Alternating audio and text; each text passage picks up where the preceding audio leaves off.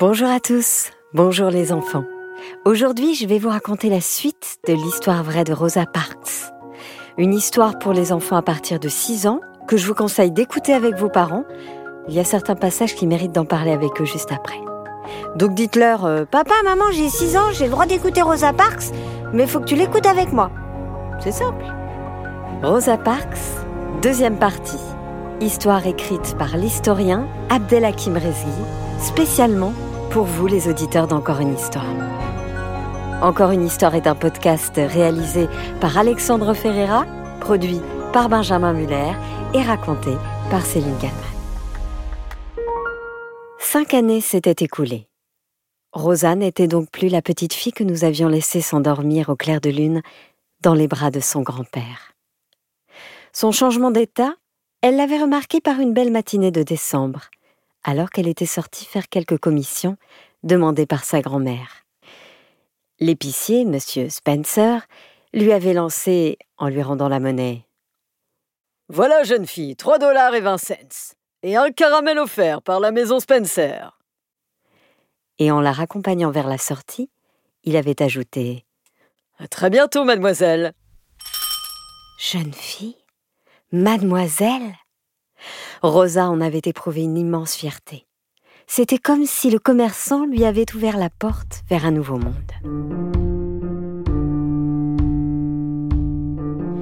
Cinq ans.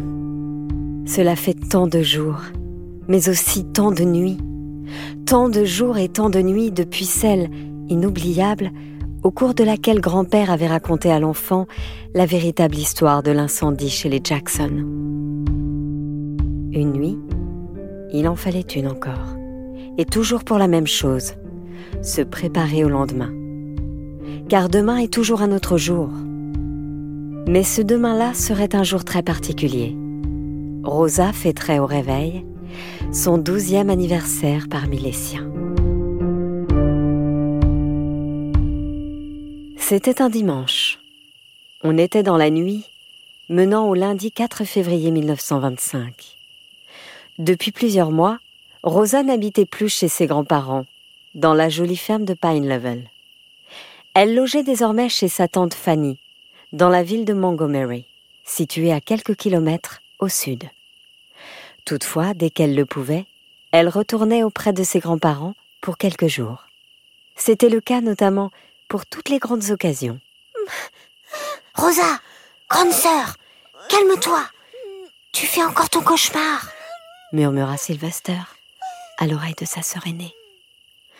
Le garçon, au fil des années, avait fini par s'habituer à être réveillé en pleine nuit par les gémissements de sa sœur. La jeune fille, en plein sommeil, se mettait à s'agiter en tous sens. Elle haletait. Mais Sylvester savait exactement ce qu'il fallait faire pour délivrer sa sœur du cauchemar. Le garçon bondissait hors de son lit, puis à pas de loup, il s'approchait de celui de Rosa. Là, après s'être penché vers elle, il plaçait tout d'abord, le plus délicatement du monde, sa petite main gauche vers l'épaule de sa sœur, tandis que, du revers de sa petite main droite, il lui caressait successivement le front, la joue droite, puis la gauche. Sylvester répétait l'opération avec application, jusqu'à ce que Rosa ait retrouvé son calme. Petit à petit, elle ouvrait les yeux. Elle découvrait alors le doux visage de son petit frère. Ses yeux rieurs la faisaient immédiatement sourire. Alors, c'était encore le même cauchemar? demanda en chuchotant le garçon. Ah oui, toujours le même, soupira la jeune fille. Le cauchemar en question était devenu, pour Rosa, une sorte d'habitude. Certes, il perturbait son sommeil, mais elle n'avait plus vraiment peur. C'était là une sorte de routine, au scénario toujours identique. À l'heure du coucher, Rosa, tranquillement installée dans son lit, lisait à la lumière d'une petite lampe à pétrole quelques pages de son livre de contes. Sylvester, lui, était déjà endormi.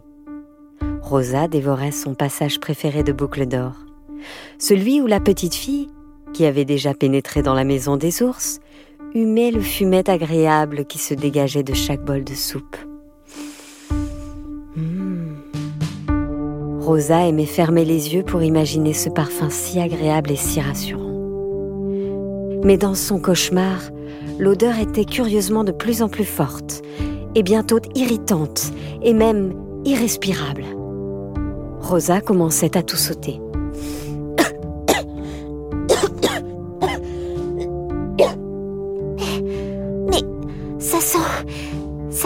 Fumée, pensait-elle. Quelque chose brûle. Alors, précipitamment, elle se levait pour s'approcher de la fenêtre. À travers les volets entr'ouverts, elle apercevait alors d'immenses flammes qui commençaient à dévorer la maison. La ferme était en feu. Rosa devait au plus vite prévenir tout le monde. Elle se précipitait en premier vers le lit de son petit frère. Debout, Sylvester Au feu Réveille-toi Mais rien n'y faisait. Il restait profondément endormi. Alors, Rosa, à toutes jambes, se dirigeait vers la chambre de ses grands-parents. Grand-père Grand-père Grand-mère Il faut vous réveiller Les hommes du Ku ont mis le feu à la maison La ferme est en flammes Mais ils ne réagissaient pas non plus. Ils restaient immobiles. Tous, dans la maison, dormaient d'un sommeil profond et ignoraient ces cris d'alerte. Je suis désolée de t'avoir encore réveillé, mon petit frérot. Ce n'est pas grave, Sorette. J'ai l'habitude. Et puis comme ça, je vais être le premier à te le dire. Joyeux anniversaire, Rosa chuchota le garçon pour ne pas réveiller le reste de la maisonnée. Merci, mon Sylvester, répondit-elle, encore ensommeillée, avant de prendre le garçon dans ses bras. Dommage que tu doives repartir si vite chez tante Fanny, regretta Sylvester. Moi aussi j'aurais aimé rester plus longtemps. Mais tu sais bien que j'ai école demain. Oui, je sais bien, mais... Dis Rosa, tu veux bien me raconter encore la vie à Montgomery?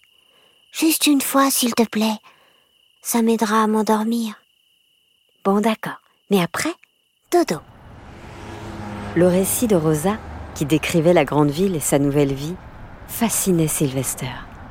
Il pouvait imaginer des bâtiments gigantesques, dont la toiture culminait à hauteur de nuages, et des voitures circulant à toute vitesse, et des tramways qui zigzaguaient à travers la ville, et des camions de police filant à toute allure, toutes sirènes hurlantes, sans oublier les vendeurs de hot-dogs géants à tous les coins de rue. Puis il s'endormait.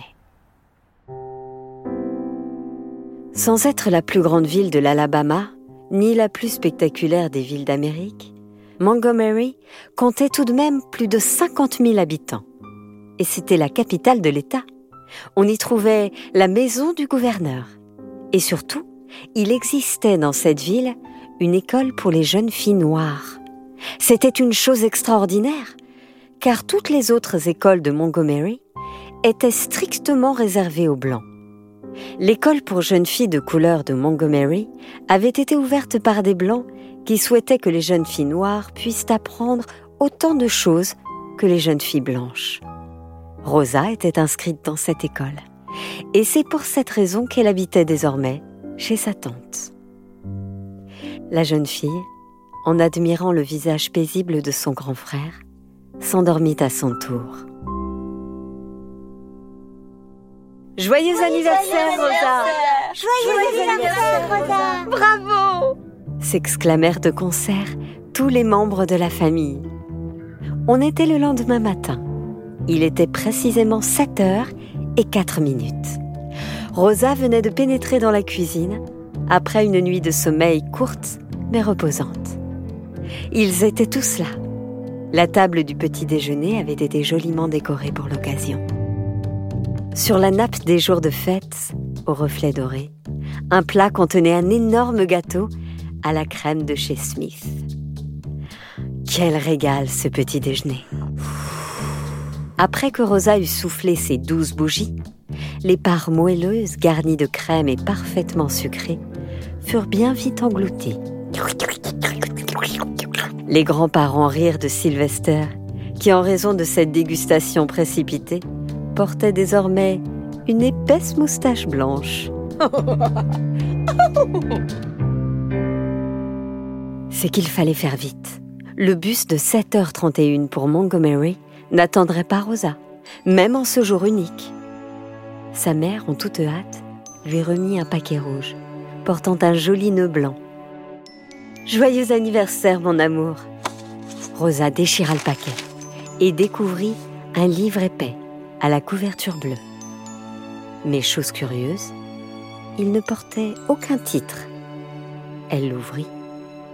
Toutes les pages étaient blanches. La jeune fille fronça les sourcils pour réfléchir. Après quelques secondes, elle s'exclama joyeusement. Ah oui, mais bien sûr, c'est un journal intime. Je vais pouvoir écrire tous les jours pour raconter tout ce qui m'arrive. Mais personne ne le lira. Les secondes défilaient de plus en plus vite.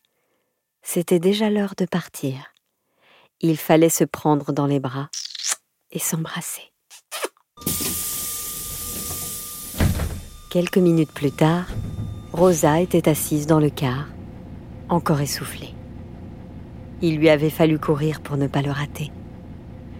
À peine installée, elle eut le sentiment curieux d'avoir oublié quelque chose. Mais quoi? Soudain, elle se remémora la consigne donnée par l'institutrice, Madame White, quelques jours plus tôt. Dans un paragraphe d'une vingtaine de lignes, vous présenterez le métier que vous envisagez d'exercer plus tard. Vous exposerez toutes les qualités nécessaires pour exercer cette profession. Le week-end était passé si vite, Rosa avait oublié de terminer ses devoirs. Mais elle ne paniqua pas. Elle adorait écrire. Et surtout, elle savait ce qu'elle voulait faire de sa vie. Les quelques minutes du trajet en bus lui suffiraient donc pour achever son travail.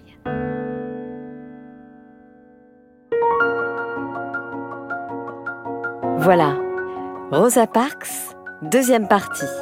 Histoire écrite par l'historien Abdelhakim Rezgi pour Encore une histoire. Encore une histoire est un podcast réalisé par Alexandre Ferreira, produit par Benjamin Muller et raconté par Céline Kallmann. N'hésitez pas, les enfants, à nous laisser plein de messages pour nous dire que ça vous a plu. Et bien sûr, il y aura bientôt de nouvelles histoires.